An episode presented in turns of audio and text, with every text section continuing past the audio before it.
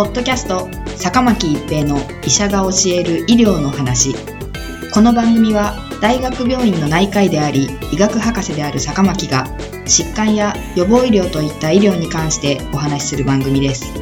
それでは今回の番組をお楽しみください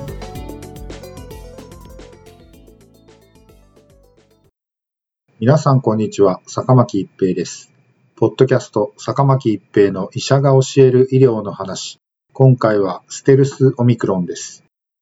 オミクロン株の亜種 BA.2 がデンマークをはじめいくつかの国で広がっています。日本でも市中感染例が報告されており、今後の拡大が懸念されています。日本よりも先にオミクロン株による新型コロナウイルスの流行が見られていたイギリス、アメリカ、イタリアなどの国では、感染者数はピークアウトし、減少に転じています。しかし、その中でデンマークは今も感染者が増え続けています。1日の感染者数が人口100万人あたり7600人を超えており、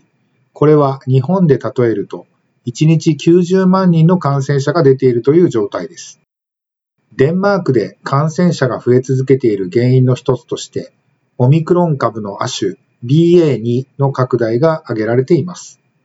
現在、オミクロン株はその解系統として BA.1、BA.1.1、BA.2、BA.3 の4つの亜種に分かれています。このうち日本を含め世界で主流になっているのは BA.1 です。しかし BA.2 という亜種も世界各国で報告が増えてきており、日本でもこれまでに検疫ですでに BA には報告されています。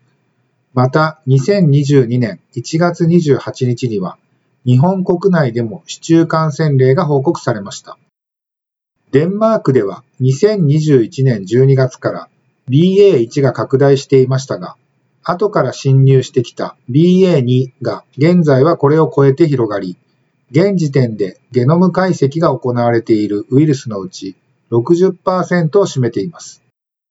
また、デンマーク以外にも、フィリピン、インド、イギリスなどで BA.2 の感染者の占める割合が増加してきています。このオミクロン亜種 BA.2 は、海外の報道では、ステルスオミクロンとも呼ばれています。ステルスは内密、こっそり行うという意味があり、軍用機などの機体を敵のレーダーに捕捉されにくくする技術などを指します。BA.2 は PCR 検査でコロナウイルスであることはわかりますが、オミクロン株とわかりにくいため、ステルスオミクロンと呼ばれています。しかし、日本ではデルタ株に特徴的な L452R という変異がないことをもって、オミクロン株の簡易検出法としていることから、日本では BA.2 も BA.1 と同様の方法で検出されます。この意味で日本ではステルスではありませんが、今の検出法では BA1 と BA2 が区別できないことから、今後は BA1 と BA2 を区別するための検査が必要かもしれません。イギリスからの報告では BA2 の感染者数の増加率は BA1 よりも高いことが報告されています。また、家族が発症した場合に、その濃厚接触者が感染する割合も BA.2 の方がそれ以外のオミクロン株よりも高かった13.4%と10.3%とのことです。京都大学の西浦先生たちの調査では BA.2 の実行再生産数はオミクロン BA.1 株のそれよりも18%高いと発表されています。デンマークでの拡大状況を見ると今後他の国でも BA.2 が広がっていく可能性があります。現時点では BA.2 がこれまでのオミクロン株と比べて重症化しやすいのかについては十分な情報はありません。デンマークの国立血清研究所からの発表では、現時点では BA.1 と BA.2 での入院率に差はないとされています。オミクロン株では従来の新型コロナウイルスと比較して新型コロナウイルスワクチンによる感染予防効果が落ちていることが特徴です。BA.2 に対するワクチンの効果は、現時点では症例数が少ないため、予備的なデータのみが発表されていますが、発症予防効果は2回接種から半年以上経過した時点で13%、